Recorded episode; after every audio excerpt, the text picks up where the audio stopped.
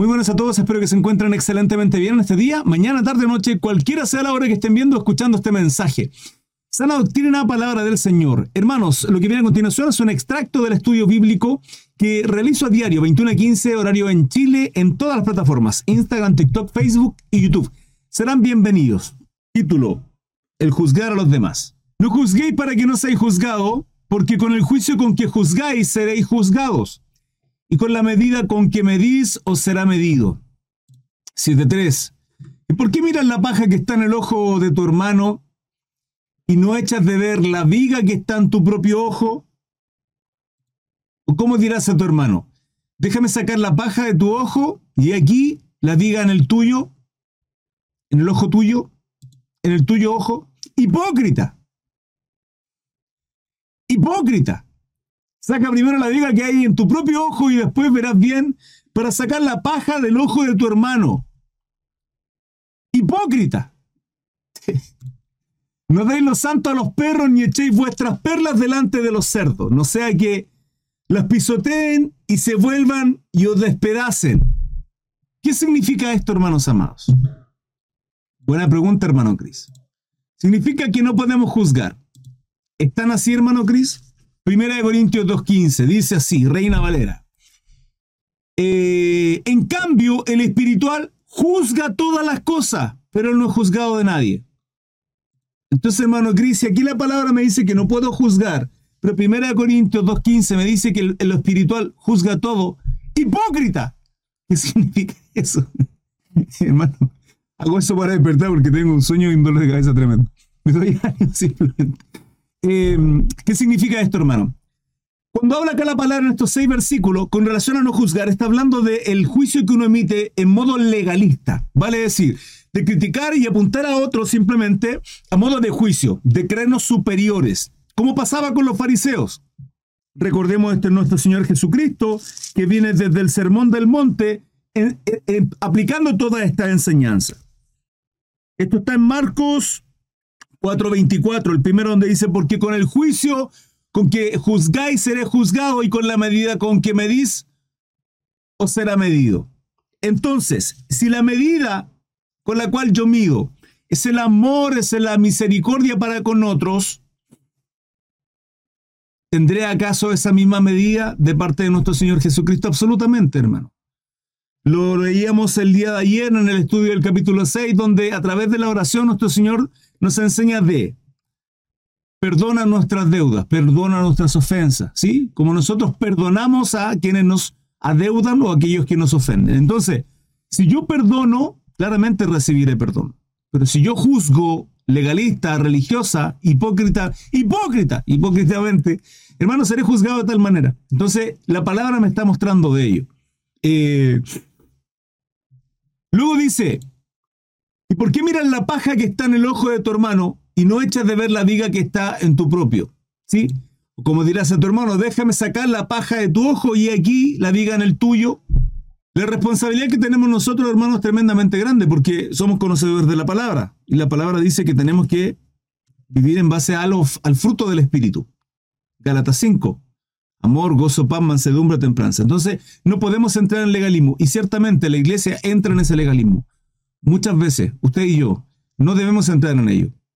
A eso se refiere esto. Ahora, aquí se refiere 1 Corintios capítulo 2, versículo 15, donde dice que en cambio el espiritual juzga todo. Es porque juzgamos todo. La palabra nos dice que tenemos que tener discernimiento para pesar los espíritus.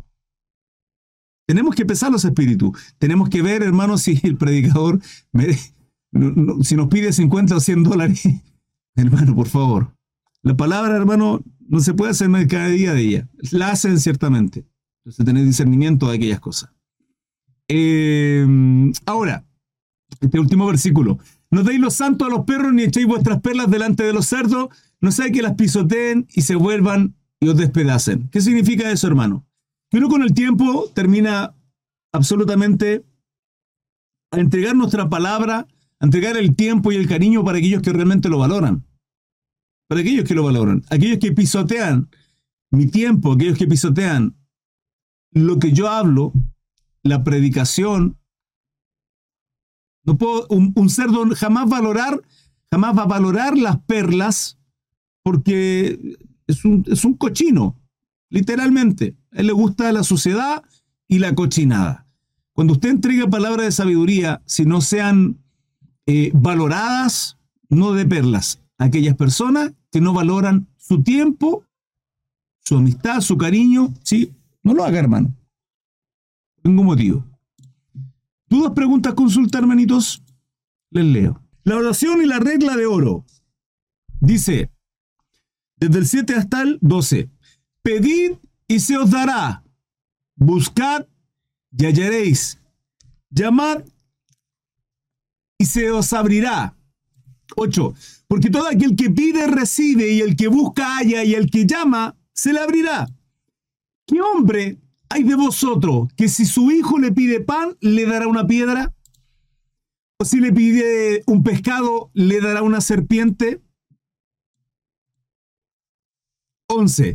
Pues si vosotros siendo malos sabéis dar buenas dádivas a vuestros hijos, cuanto más vuestro Padre que está en los cielos dará buenas cosas a los que le piden. Así que todas las cosas que queráis que los hombres hagan con vosotros, así también haced vosotros con ellos, porque esto es la ley y los profetas. Esto es la oración y la regla de oro. Hermano, usted puede pedir lo que usted quiera lo que usted quiera. Ahora, hay principios en los cuales nosotros como cristianos vivimos. Y esos principios tienen que ver con una vida sobria, una vida piadosa, una vida en justicia, en rectitud, una vida en la cual somos de bendición a otros. Si usted quiere pedir auto nuevo, cero kilómetros, usted quiere pedir casa, hermano, usted quiere pedir un, Pida lo que quiera, hermano, sí, pero que sea la voluntad de nuestro Dios. Y mientras sea la voluntad del Padre, Dios va a obrar en eh, con relación a esa solicitud, a esa, a esa, en pedirnos engaños, hermana Marce, justamente. ¿Sí? Y cuando habla de eh, la regla de oro, dice, así que todas las cosas que queráis que los hombres hagan con vosotros, así también vosotros haced con ellos. Porque esto es la ley y los profetas, una regla básica, hermano, en la cual queremos ser tratados bien, tratemos bien. Queremos que nos traten con respeto, respetemos. Queremos ser tratados con amor y cariño, brindemos amor y cariño. Es simple. Una regla básica. Mi hermana Pati dice, pero conforme a la voluntad de Dios, ya que Él sabe qué pasaría si nos da lo que queremos, siempre tiene que ser en, Lo que pasa es que, claro, acá no lo dice puntualmente, pero mi oración es esa, hermano. Siempre cuando pido algo a mi Señor, Padre, tal cosa, si es tu voluntad, si es tu propósito. Esa es la voluntad de Dios, hermano. Dice, entrad por la puerta estrecha porque ancha es la puerta y espacioso el camino que lleva a la perdición. Y muchos son los que entran por ella. 14. Porque estrecha es la puerta y angosto el camino que lleva a la vida, y pocos son los que la hallan. Este versículo a mí me encanta porque describe de cierta forma eh, algo que es tremendamente importante para nuestra vida. El camino es Jesucristo y el camino a transitar es Cristo. Yo soy el camino, la verdad y la vida, dice nuestro Señor. Tenemos que transitar aquellas pisadas que deja nuestro Maestro, nuestro Señor, en, en, en, todo lo que eso significa, en el amor, en la misericordia, en la piedad. Pero el camino no solo es angosto, sino que también la puerta es angosta. ¿Qué significa eso? Significa que tenemos que perseverar, tenemos que transitar por este camino y cruzar esa puerta que da qué? que lleva la vida, hermano.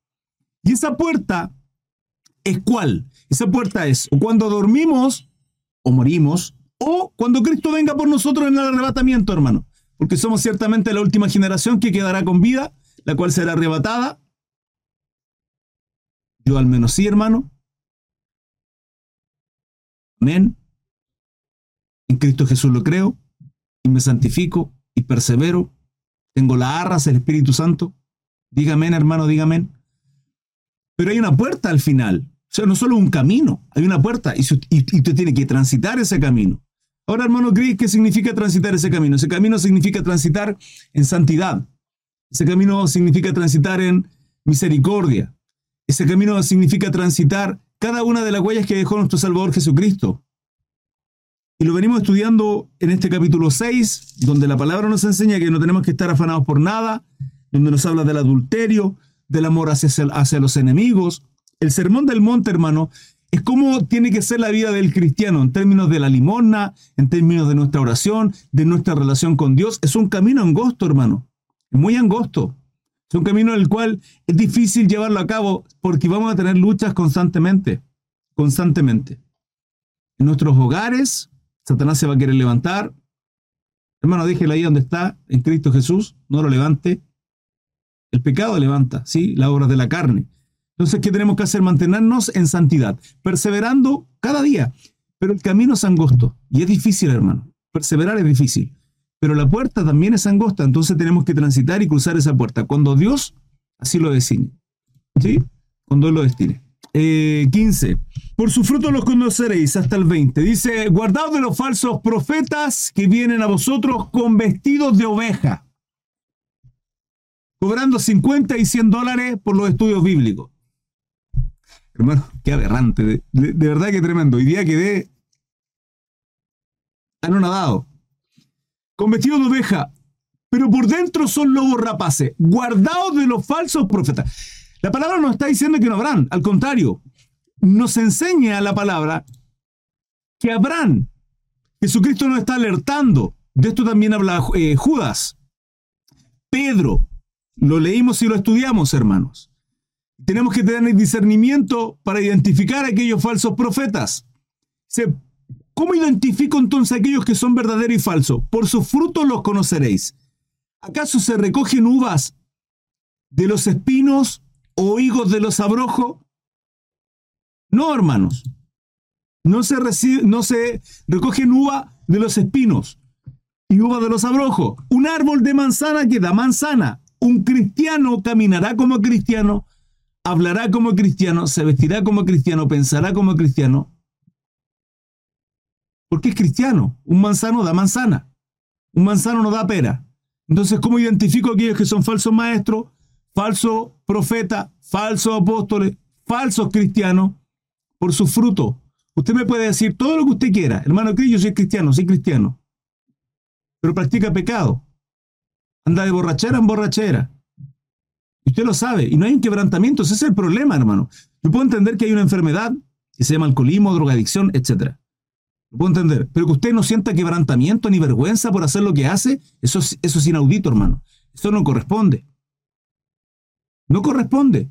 Es normal que usted esté en este proceso de crecimiento, de maduración, a la estatura del varón perfecto que es Jesucristo. Pero tenemos que ir creciendo. No podemos estancarnos. Un agua estancada empieza a oler mal. Empieza a oler mal.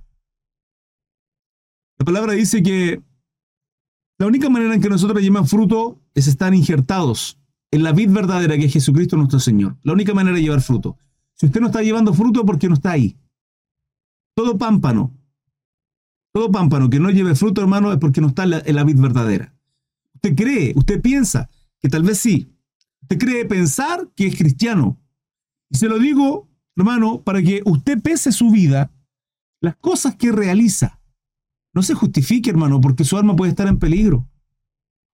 Y esa es una responsabilidad que tenemos todos, usted y yo. Esa responsabilidad la tenemos todos.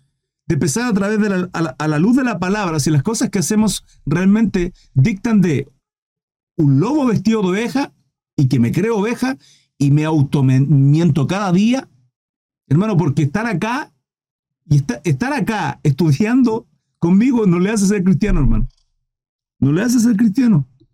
Mira lo que viene a continuación. 17. Em, Así todo buen árbol da buen fruto. Pero el árbol malo da fruto malo. No puede un buen árbol dar malos frutos. No puede un buen árbol dar malos frutos. Acá no está haciendo la comparación de nosotros, nuestra vida como árboles. No puede un cristiano dar fruto de un carnal y un mundano. No puede. Un cristiano da fruto de cristiano. Si un cristiano está dando frutos de mundano, es porque no es cristiano. Un mundano queda. Fruto de mundano. Viste como una persona natural que no tiene a Cristo. Habla como una persona que no tiene a Cristo. Mira, escucha todo lo que un mundano hace, hermano. Lo que este mundo nos ofrece. Pero un cristiano no, anda en rectitud, anda en justicia. Y por tanto, todo buen árbol da buen fruto. 19. Todo árbol que no da buen fruto es cortado y echado en el fuego. Una vez más, nuestro Señor hablando de el infierno, de la condenación. Así que, por sus frutos los conoceréis. ¿A quiénes? A todos. Cristianos, no cristianos, ¿qué es eso, hermano? Eh, hermano, dudas, preguntas, consulta. Les leo. Nunca os conocí. Esta es la palabra que le decía. Atento a la palabra que viene a continuación. Dice, no todo el que me dice, Señor, Señor. Y esto en el mismo contexto del versículo em, del título anterior, ¿sí? Por su fruto los conoceréis. Guardados de los falsos profetas. ¿Cómo identifico los falsos profetas? Simplemente porque un árbol bueno da buen fruto. Por su fruto los conoceréis. Y luego aparece este título, nunca os conocí. No todo el que me dice Señor, Señor entrenará el reino de los cielos, sino el que hace la voluntad de mi Padre que está en los cielos. ¿Se dan cuenta lo tremendo de esto? No todo el que me diga el Señor, Señor. Muchos me dirán, dice la palabra. En el versículo 22, en aquel día, Señor, Señor, ¿no profetizamos en tu nombre y en tu nombre echamos fuera demonios? ¿Y en tu nombre hicimos muchos milagros? ¿Qué son estas obras? Son buenas obras, hermanos. Son buenas obras. Es más, estas personas están haciendo mucho más de lo que algunos cristianos ni siquiera hacen. Pero, dice el Señor, y entonces les declararé, nunca os conocí apartados de mí, hacedores de maldad. Qué tremenda palabra, hermano. ¿Por qué? Porque el hombre tiene la capacidad de hacer buenas obras. Hay quienes piensan que no, que fuera de Cristo no hay, posibilidad de hacer buenas obras. Sí, claro que sí, hermano. Si en el huerto de Edén se comió el árbol de la ciencia del bien y del mal, tenemos el conocimiento para hacer lo bueno y para hacer lo malo. ¿Cuál es el punto? Es que hay que entender que nosotros no alcanzamos salvación, justificación por medio de las obras. Usted, cualquier obra que usted quiera ejercer, hacer, realizar, no va a ser salvo por causa de la obra. Efesios dice que somos salvos por gracia. ¿En quién? Por medio de nuestro Dios a través de Jesucristo. Somos salvos por gracia por medio de la fe.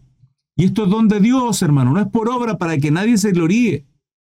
No es por obra. Entonces la salvación es en Cristo Jesús. Nada más.